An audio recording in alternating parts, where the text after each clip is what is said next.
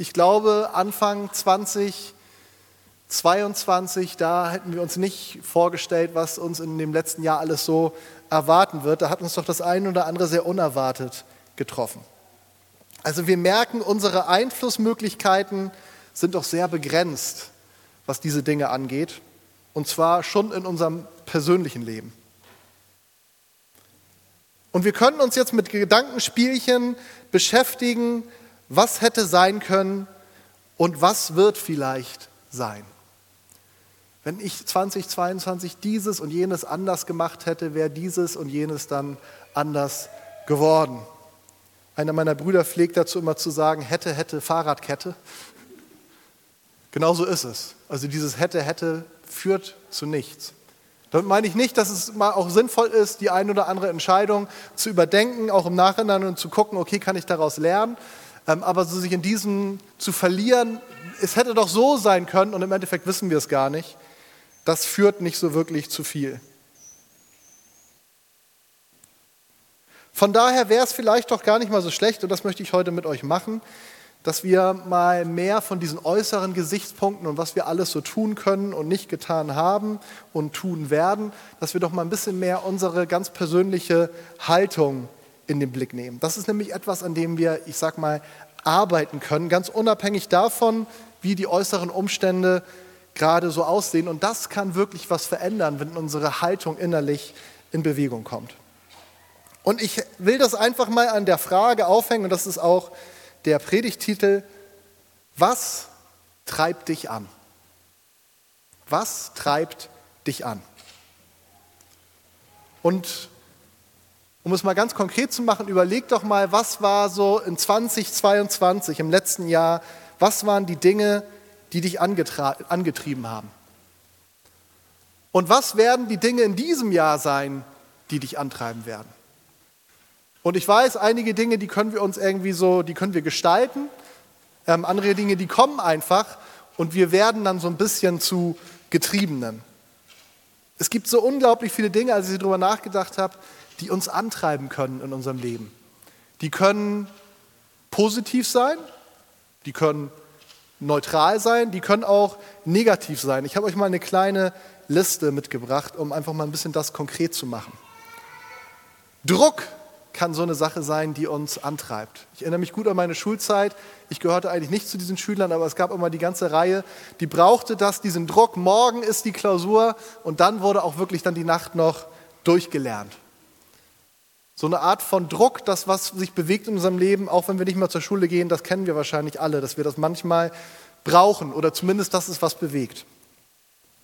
Ehrgeiz kann eine Sache sein, die uns antreibt. Oder auch Angst. Angst kann eine unglaubliche Kraft haben, uns anzutreiben, uns in gewisse Richtungen und ähm, Lebenssituationen zu bringen. Andersrum genauso Freude kann ein unglaublicher Antrieb sein. Die ganze Allianz Gebetswoche war das ja Thema. Ein schlechtes Gewissen kann uns antreiben. Oder Pflichtbewusstsein. Ich habe da mich zum verpflichtet, ich bleibe am Ball. Leidenschaft, auch ein Antrieb. Oder einfach Pragmatismus. Muss halt so sein, machen wir einfach. Es kann auch dein Ehepartner der sein, der dich antreibt. Ihr Ehemänner, ihr wisst, wovon, ihr, wovon ich rede, ihr Ehefrauen vielleicht auch. Oder dein Chef. Erwartungen treiben uns vielleicht an. Erwartungen, die wir an uns selbst stellen, Erwartungen, von denen wir meinen, dass andere sie an uns stellen, vielleicht sogar Erwartungen, von denen wir denken, dass Gott sie an uns hat. Lust kann auch ein Antrieb sein oder Zwänge oder auch Krankheit, Begeisterung, Liebe und ich könnte jetzt immer und so weiter und so weiter machen. Ihr merkt, es ist so unglaublich viel. Aber eine Sache will ich noch nennen, es kann auch einfach nichts sein. Auch das gibt es Vielleicht kennt ihr das aus eurem Leben, zumindest Zeiten, wo uns einfach nichts antreibt, dann ist wirklich Stillstand angesagt. Also es gibt unzählige Dinge, die uns antreiben können oder es kann uns auch gar nichts antreiben. Und je nachdem, was uns antreibt, landen wir am Ende dort, wo wir gar nicht sein wollen oder sein sollten oder wir erreichen das Ziel, das, was wir uns gewünscht haben. Also alles bringt uns irgendwie in eine Richtung, aber ich sage mal, wenn es Angst ist, das, was uns antreibt, ich sage euch am Ende, sind wir nicht da, wo wir sein wollen und wo wir sein sollten. Und erstmal ist das alles überhaupt gar nicht schlecht oder schwierig, dass es diese unterschiedlichen Dinge gibt, die uns antreiben. Das gehört irgendwie im Leben dazu, das hat Gott auch so gesetzt. Einige von diesen Dingen sind vollkommen legitim, die sind sogar gut. Andere sind, da muss man sagen, okay, das ist schwierig, das sollte uns nicht antreiben. Aber ich will mich auch gar nicht so lange mit diesem Vielzahl aufhalten, sondern ich möchte zu was anderem kommen. Und zwar zu dieser Frage, was sollte denn eigentlich so unser Grundantrieb sein? Was sollte so, wenn wir so diese ganzen Dinge, die uns antreiben im Leben, wenn wir es mal ganz runterbrechen, was wirklich die treibende Kraft in unserem Leben sein sollte? Was ist das?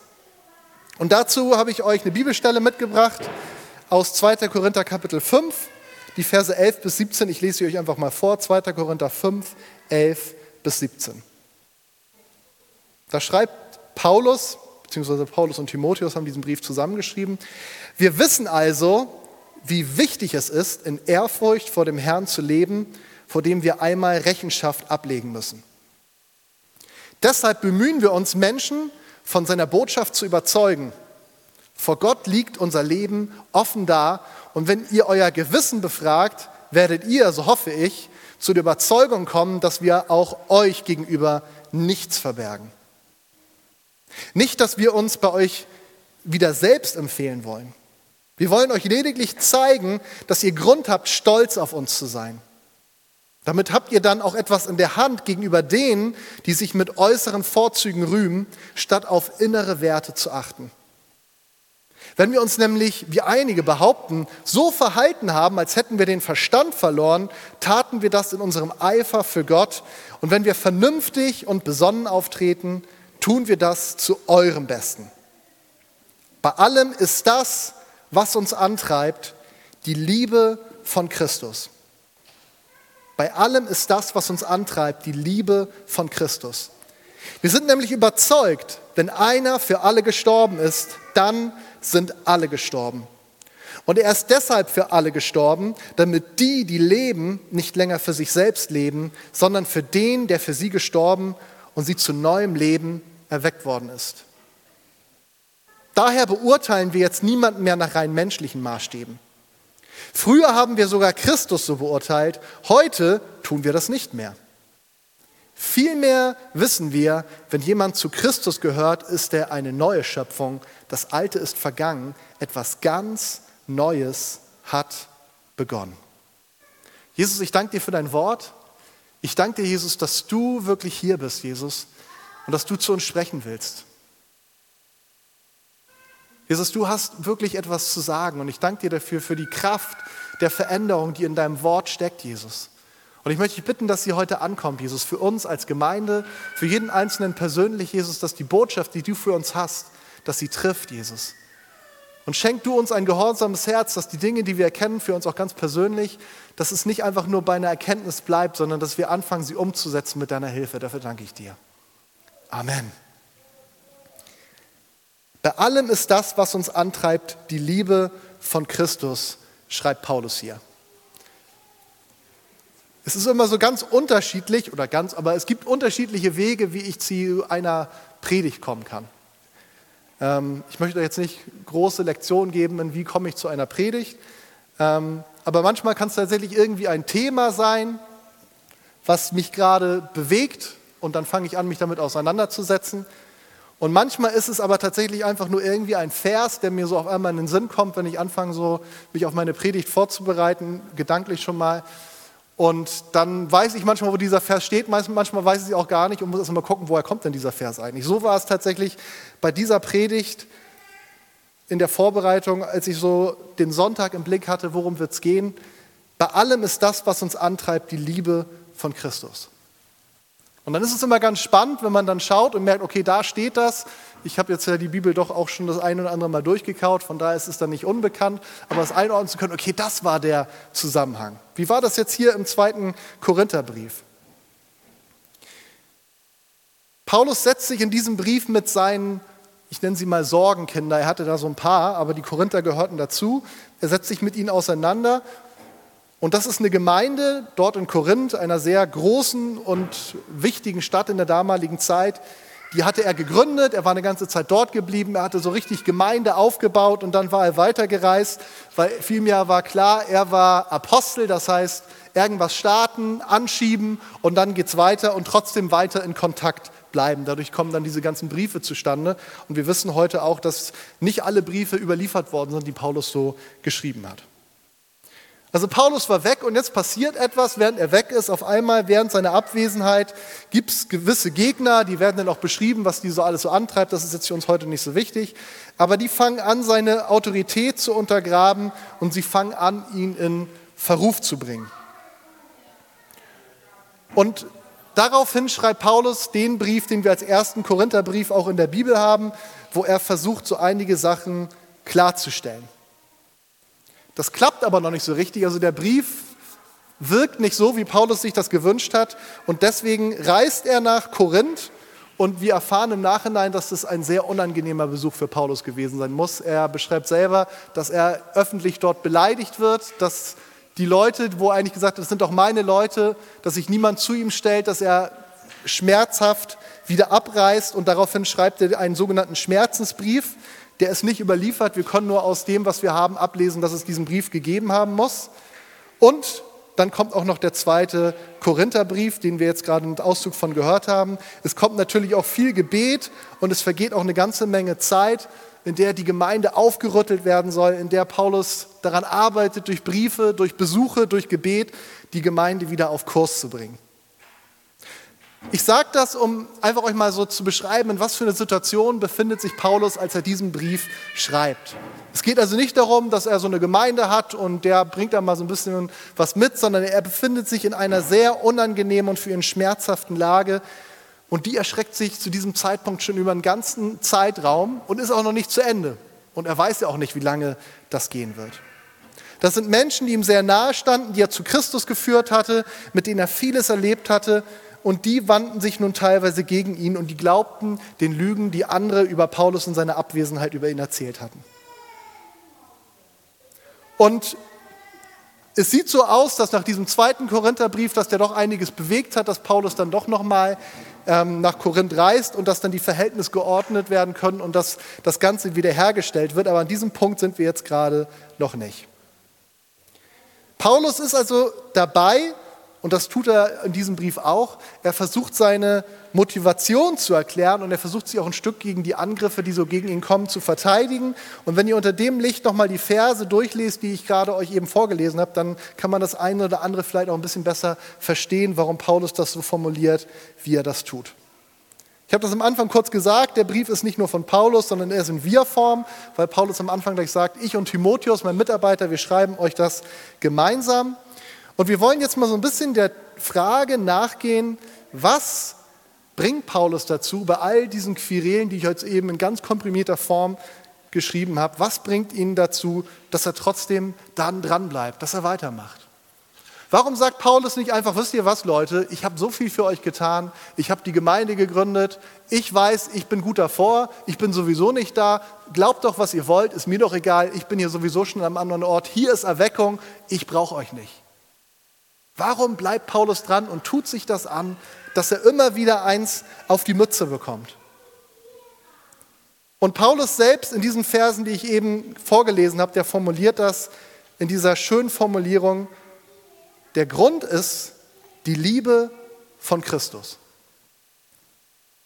Paulus und Timotheus sagen, die Liebe von Christus, das ist unser Antrieb. Deswegen bleiben wir dran. Das ist der Grund, warum wir das tun, was wir tun. Nicht nur hier bei euch, mit euch, sondern auch insgesamt. Und ich fand es richtig spannend, mal sich anzuschauen, was für ein, das Ganze ist ja in Griechisch geschrieben, was für ein Wort eigentlich hier benutzt wird, um dieses Wort Antrieb zu beschreiben. Für die Cracks unter euch, die es hören wollen, das Wort ist auf Griechisch Syn-Echo und das heißt so viel wie bedrängen, befallen, drängen, beengt sein, ergreifen, festhalten, planen, umdrängen und zuhalten. Also das ist das Wort, was Paulus hier gerade benutzt, wenn er davon schreibt, die Liebe von Christus drängt uns. Und ich habe mir mal die Mühe gemacht, mir mal anzuschauen, in welchem Zusammenhang denn eigentlich sonst dieses Wort im Neuen Testament benutzt wird. Und das fand ich sehr spannend, weil das eigentlich die einzige Stelle ist, wo das in so einem Hintergrund genutzt wird. Meistens geht es, wenn dieses Wort aufkommt, es geht um Krankheit, also eine Krankheit, die jemanden befällt oder jemanden bedrängt. Oder es geht um Furcht, also eine Angst, die so stark ist, dass sie einen nicht loslässt. Oder aber auch es geht um Bedrängnis. Zum Beispiel Lukas 22, Vers 63, da steht, dass Jesus von Männern festgehalten, verspottet und geschlagen wird. Also dieses Festhalten ist genau das gleiche Wort, ähm, was Paulus hier an dieser Stelle benutzt.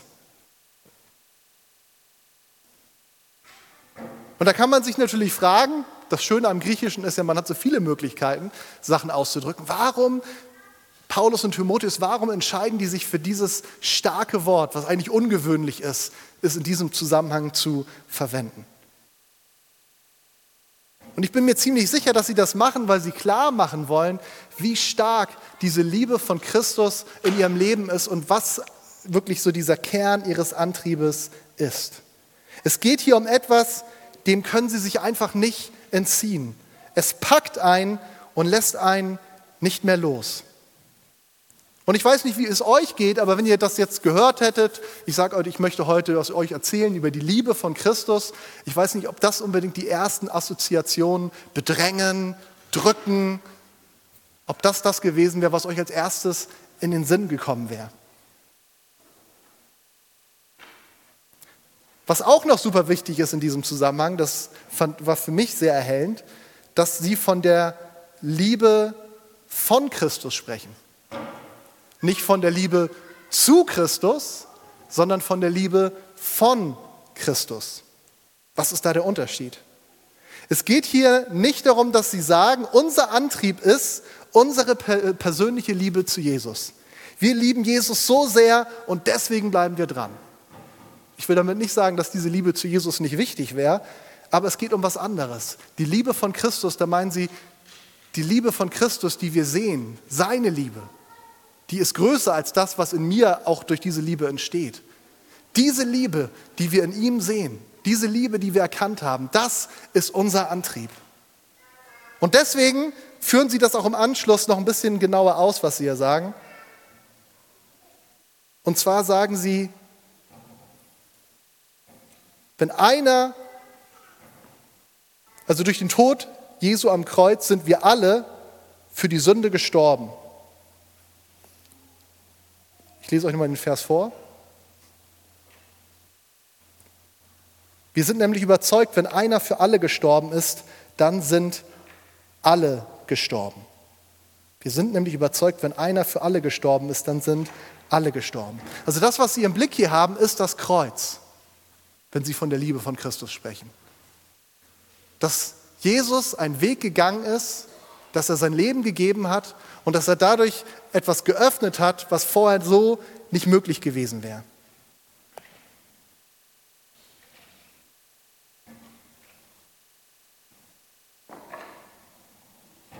Das Evangelium, was Sie hier eigentlich in Kurzform bringen, ist, dass Sie sagen, durch Jesu Tod am Kreuz, wenn wir ihn denn annehmen, sind wir alle für die Sünde gestorben und leben nun nicht mehr für uns selbst, sondern für den, der für sie gestorben und sie zu neuem Leben erweckt hat. Und dann Vers 17, wenn jemand zu Christus gehört, ist er eine neue Schöpfung. Das Alte ist vergangen, etwas ganz Neues hat begonnen. Also es geht nicht darum, wir lieben Jesus so sehr und deswegen bleiben wir dran, sondern es geht darum, wir haben die Liebe von Christus gesehen, wir haben sie erkannt, wir haben sie erlebt. Wir haben gemerkt, was sie bedeutet und wir haben gemerkt, was sie verändert. Und das, das ist unser ultimativer Antrieb. Das ist viel stärker als das, was in uns entstehen kann. Es ist etwas, was in Jesus ist und was dadurch auch anfängt, in uns zu leben. Und Paulus und Timotheus, die sagen, diese Liebe von Christus, die wir erlebt und gesehen haben, die wir gepredigt haben, auch euch, er sagt, diese Liebe, sie lässt uns einfach nicht los. Sie ist wie eine Krankheit, die einem fest im Griff hat. Sie ist wie eine große Angst, die man nicht abschütteln kann. Sie ist wie eine Gruppe von Menschen, die einem bedrängt und festhält. Diese Liebe, sie hat uns im Griff. Sie treibt uns im wahrsten Sinne des Wortes. Und das ist der Grund, warum sie nicht aufgeben. Das ist der Grund, warum sie durchstehen, auch wenn sie Leid erleben und auch wenn sie Rückschläge erleben. Und lest euch mal unter dem, was ich gesagt habe, den zweiten Korintherbrief durch. Der zweite Korintherbrief ist eigentlich so eins der biblischen Bücher, wo es ganz stark um Leid geht, wo Paulus ganz stark auch anfängt, über sich selbst zu sprechen.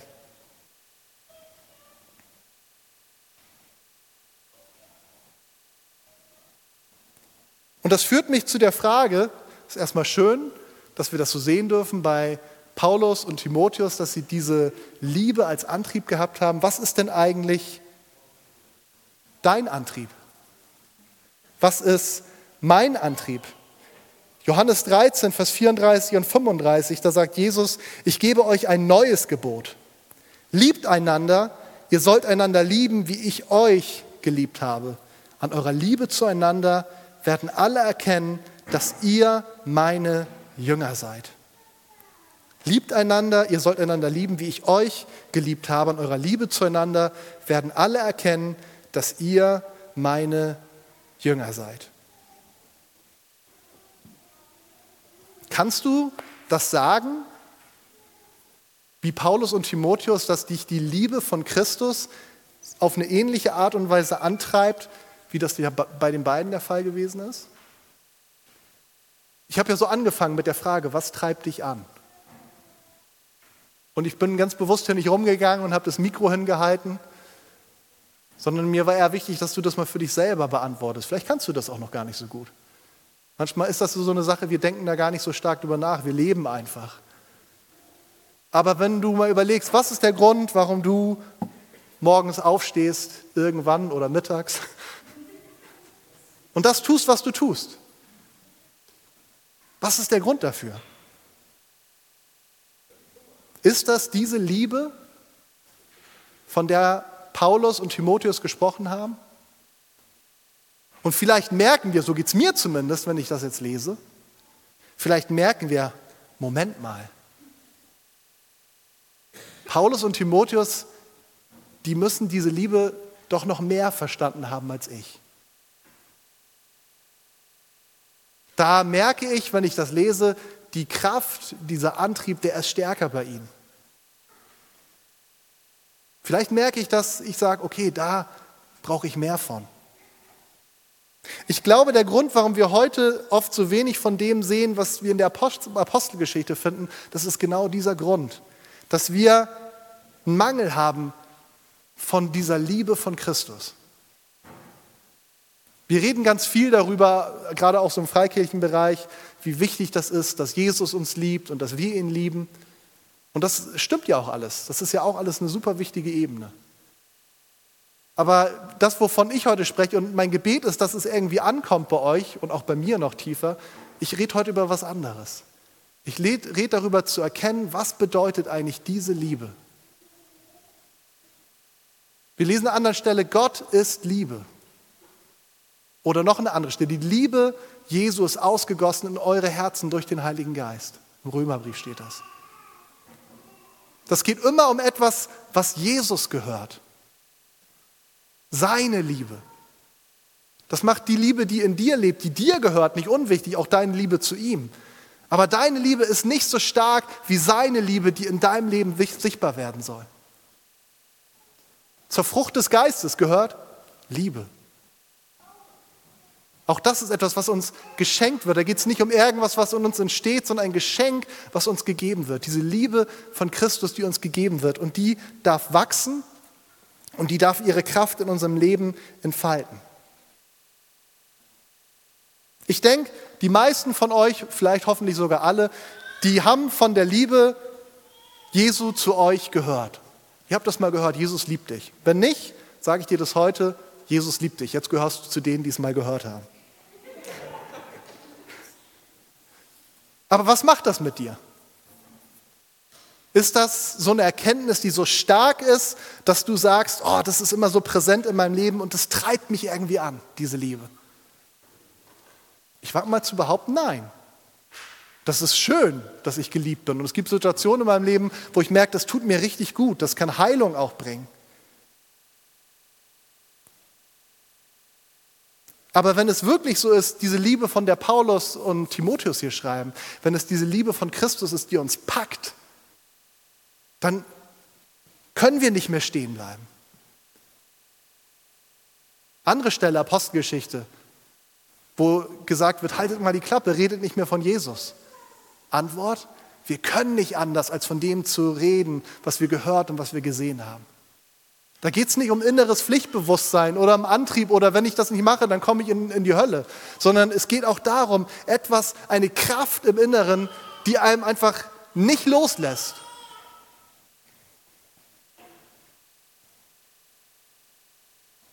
Und die Frage ist, und die meine ich ganz ernst, willst du das überhaupt? Willst du diesen Antrieb? Weil, ich sag mal so, Liebe von Jesus, das ist schön, das fühlt sich gut an, ich glaube, das wollen wir alle. Aber dieser Antrieb, von dem ich jetzt gerade spreche, der kann auch manchmal echt unangenehm werden. Das sehen wir bei Paulus und Timotheus. Ein bisschen Liebe, ein bisschen gut fühlen, ohne große Verpflichtungen, ein bisschen einbringen, wo ich gerade Lust habe. Das ist nicht diese Liebe von Christus, von der hier geschrieben wird. Es geht um etwas, was mich, ich drücke mich jetzt einfach auch mal wie Paulus drastisch aus, was mich wie in einem Schraubstock festhält, dem ich mich nicht entziehen kann. Ich komme nicht raus aus der Nummer. Wenn die Liebe von Christus mich gepackt hat, dann ist das wie so ein Schraubstock. Ich weiß nicht, ob ihr mal mit einem Schraubstock gearbeitet habt. Ich habe meine Hand nie da reingesteckt, aber ich möchte nicht so eine Leiste sein, die man darin festklemmt. Das motiviert mich, weiterzumachen, obwohl es mir nicht gedankt wird und scheinbar alle gegen mich stehen. Das ist eine Art von Liebe, eine Art von Motivation, wo ich wage es einfach mal zu sagen, die heute überhaupt gar nicht mehr attraktiv ist. Wir leben in einer Zeit, und das müssen wir einfach mal so feststellen, wo es eigentlich so ist, ich möchte das machen, was mir Freude macht, was Spaß macht, wo ich mich wohlfühle. Und das ist ja auch, ich will das alles gar nicht sagen, dass es falsch wäre. Aber wir merken an dem, wenn es an den Punkt kommt, wo es unangenehm wird, und es muss ja nicht unbedingt unangenehm sein, aber manchmal wird es unangenehm und trotzdem ist es wichtig, dass wir dranbleiben. Da ist es ganz schnell in unserer Zeit, dass wir sagen, nee, das will ich nicht. Wenn die Nachfolger Jesu im Neuen Testament so unterwegs gewesen wären, dann würden wir heute hier nicht sitzen. Wenn Jesus so unterwegs gewesen wäre, dann würden wir heute hier nicht sitzen. Und genau diese Liebe, die Jesus uns zeigt, und das führt mich wieder zurück am Kreuz, die ist der Antrieb. Denken wir uns doch noch mal kurz rein, was bedeutet das, die Liebe Jesu am Kreuz? Ostern steht uns ja noch bevor. Weihnachten ist gerade um und trotzdem sollte das eine Sache sein, die uns immer präsent ist. Ich musste heute gerade in der Lobpreiszeit einfach vor dem Hintergrund auch der Predigt darüber nachdenken. Jesus ruft seine Jünger zusammen, es ist Passafest und er hat das letzte Abendmahl mit ihnen und mit am Tisch wird uns verraten, sitzt der Verräter. Und Jesus spricht es auch ganz offen an. Und Jesus wusste auch schon lange, dass er ihn verraten wird. Er wusste auch, dass er Geld aus der Kasse geklaut hat. Und trotzdem behandelt Jesus ihn die ganze Zeit, auf jeden Fall gibt es keine Rückschlüsse, dass es anders gewesen wäre, wie alle seine anderen Jünger. Und dann gehen sie in diesen Garten Gethsemane. Und Jesus holt so seine drei engsten Mitarbeiter zusammen und sagt, Leute, ich weiß, es ist eine schwierige Zeit, aber wisst ihr, mir geht es echt dreckig. Ich brauche euch jetzt wirklich. Ihr müsst mit mir wach bleiben. Und er geht noch ein Stück weiter in den Garten rein und fällt vor Gott auf die Knie und fängt an zu beten und sagt, Gott, es ist so schwer. Die Bibel sagt, dass der Stress, den er ausgesetzt war, der war so stark, dass er Blut und Wasser geschwitzt hat. Es gibt medizinische Untersuchungen, die das nachgewiesen haben in wenigen Fällen, dass wenn Leute unter extrem hohem Stress stehen, dass der Blutdruck so hoch wird, dass so kleine Adern platzen und dann sieht das so aus, als ob man Blut schwitzt. Also so ein Stress hat Jesus gehabt. Und dann geht er zurück und dann schlafen sie. Und er sagt, Leute, werdet wach. Ich brauche euch. Und sie, oh, tut uns leid, tut uns leid. Wir sind da, Jesus, wir sind mit dir. Und er geht wieder. Und er steht wieder diese Angst aus und sagt, Jesus, sagt, Vater, gibt es irgendwie eine Möglichkeit, dass ich drum rumkomme? Ich will es ja tun, aber wenn es irgendwie einen Weg gibt. Aber es gibt keinen Weg. Und er geht wieder zurück und sie schlafen wieder. Und dann, als die Soldaten kommen und sie merken, Jesus, der wehrt sich nicht, dann hauen sie alle ab. Und wisst ihr, menschlich gesehen würde ich sagen, das wäre doch jetzt wirklich der Moment, wo Jesus gesagt hätte, wisst ihr was, also ich bin raus aus der Nummer. Für die soll ich sterben? Für die, die mich allein lassen, für die, die mich verraten, ganz zu schweigen von denen, die mich da gerade anspucken, die mich schlagen, für die soll ich sterben? Und Jesus sagt ja. Jesus sagt ja. Und nicht aus Pflichtgefühl, weil er sagt, na gut, ich habe das so abgesprochen, ich mache das mal. Das hätte nicht gereicht. Dieses Pflichtgefühl, das wäre nicht stark genug gewesen. Es ist die Liebe von Christus, von der Paulus hier schreibt. Wo Paulus immer wieder darauf hinweist, ich sehe sie am Kreuz. Und für Paulus ist es so viel stärker nochmal, weil er ganz lange gesagt hat, das ist Quatsch, das ist ein Scharlatan. Und auf einmal merkt er, sagt er selber, den, den ich verfolgt habe, der ist eigentlich für mich gestorben. Den, den ich abgelehnt habe, der ist eigentlich mein Retter. Und deswegen hat es ihn umso mehr gepackt. Und das ist das, was Paulus antreibt, wo er sagt, das habe ich gesehen. Ich war nicht dabei bei der Kreuzigung, aber ich habe es gesehen, was es bedeutet, wer Jesus ist, was er für mich getan hat. Ich kann jetzt nicht locker lassen. Ich muss dranbleiben. Ich muss den Auftrag, den er mir gegeben hat, ich muss ihn weitergeben. Wenn ich es wert gewesen bin, dass er mir persönlich nachgegangen ist, muss ich dann nicht den Menschen nachgehen, auch wenn sie nicht wollen, auch wenn sie es ablehnen?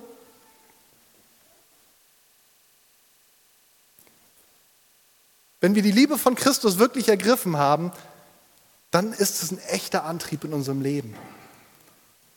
Und es bringt viel Leid mit sich. Wir müssen vieles ertragen, wir müssen eine ganze Menge aushalten. Doch am Ende ist das, was einen wirklichen Unterschied macht in unserem Leben. Und wir müssen mal ganz ehrlich sein, schauen wir uns doch mal die Christen zumindest in unserem Land an, uns eingeschlossen. Da müssen wir doch ehrlich sagen, wir haben einen Riesenmangel. Wenn wir diese Liebe hätten, von der Paulus schreibt, dann müsste es in unserem Land anders aussehen. Dann müsste es in unseren Gemeinden anders aussehen. Ich habe es eben vorgelesen. Johannes 13.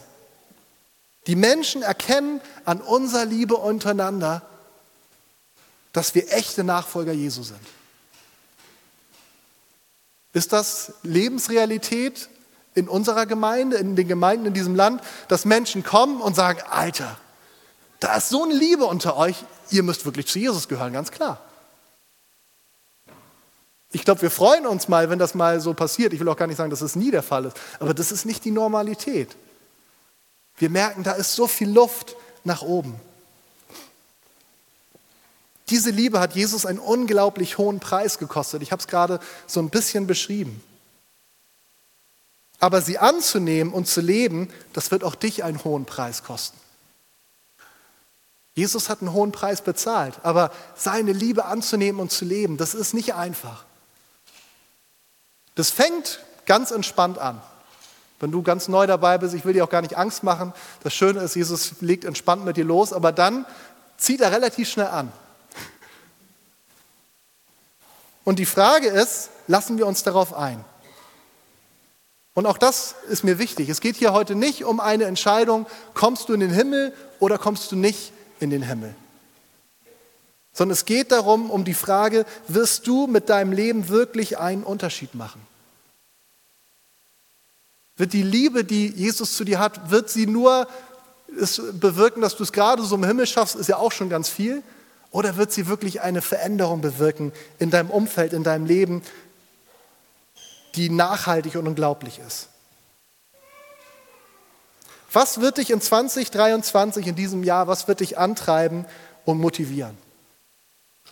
Es gibt ganz, ganz viele Möglichkeiten. Doch die kraftvollste und auch die schmerzhafteste und die nachhaltigste, das wird die Liebe von Christus sein.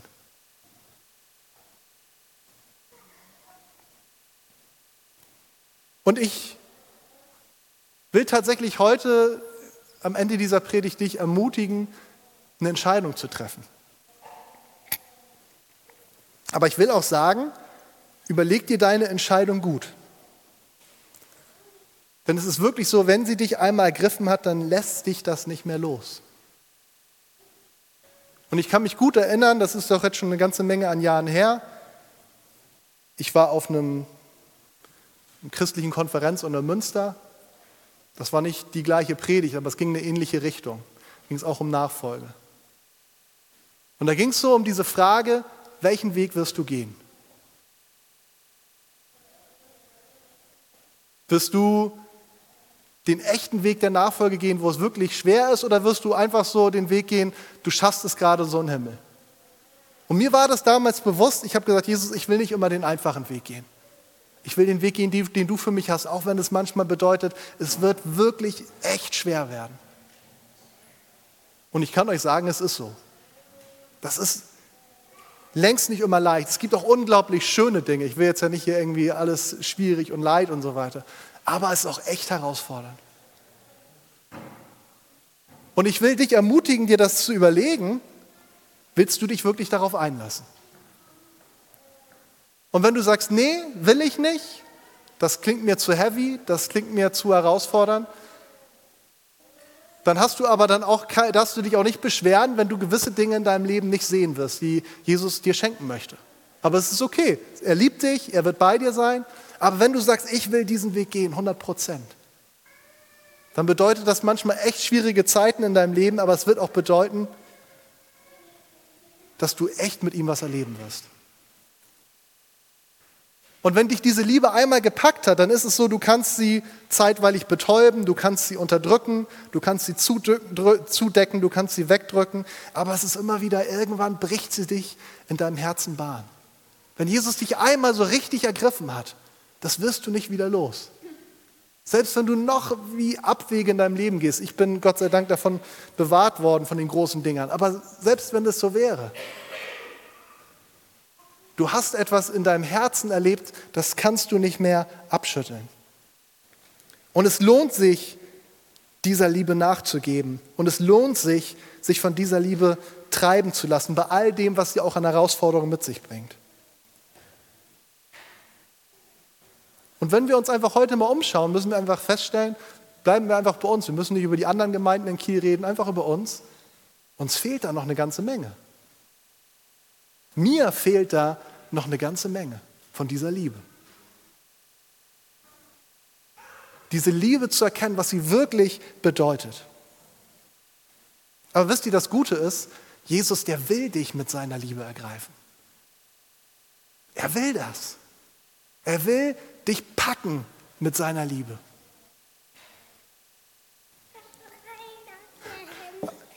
Vielen Dank. Aber dafür musst du es halt zulassen. Aber wenn du es zulässt, dann wird das sichtbar werden. Wird es sichtbar werden in deinem Leben und dann wird es auch sichtbar werden in unserer Gemeinde. Ich glaube, wenn wir das ergriffen haben, dann können wir uns eine ganze Menge an Fehlern leisten und was wir verbocken. Wenn das da ist, was sagt Paulus an einer anderen Stelle? Am Ende bleiben Glaube, Hoffnung, Liebe, aber das Größte ist die Liebe. Und damit meint er nicht irgendwas Nettes, Romantisches, sondern er meint genau diese Liebe von Jesus.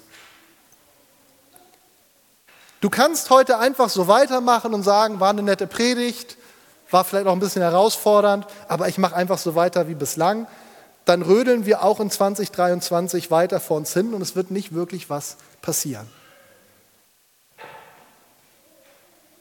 Und es bedeutet, wenn du dich auf diesen Antrieb einlassen willst, dass du die ein oder andere Sache, die dich zurzeit in deinem Leben antreibt, sein lassen musst. Und das kann ich dir gar nicht beantworten, was das sein wird. Ich habe ja gesagt, es gibt gute Dinge, die dich antreiben, aber die vielleicht dem trotzdem entgegenstehen. Es gibt Neutrales und es gibt Schlechtes. Das Schlechte, das solltest du auf jeden Fall so oder so sein lassen. Aber bei den anderen Dingen, das ist dein persönliches Ding mit Gott. Liebes Lobpreisteam, kommt doch mal nach vorne. Ich möchte gern zum Abschluss kommen. Und seid doch so gut und steht einmal auf.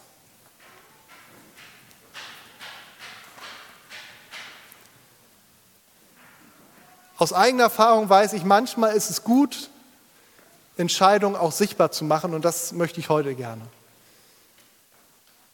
Wenn du sagst, diese Liebe, von der ich gesprochen habe, da willst du dich drauf einlassen, das willst du, bei allen Konsequenzen, die das vielleicht auch in deinem Leben mit sich bringen wird. Dann möchte ich dich ermutigen, gar nicht so sehr für mich, für mich ist es auch schön, wenn ich merke, dass die Predigt irgendwas bewirkt hat, aber vielmehr einfach sagen, Jesus, hier bin ich, siehst meine Hand. Dann kannst du das jetzt machen. Und dann möchte ich gerne kurz für dich beten. Wenn du sagst, ja, ich will diese Liebe von Christus haben, ich will mich ausstrecken nach ihr, ich will mehr von ihr erkennen, dann zeig einfach kurz deine Hand, einfach als sichtbares Zeichen. Das finde ich cool. Meine Hand ist nicht nur oben, um das zu zeigen, sondern ich bin voll dabei.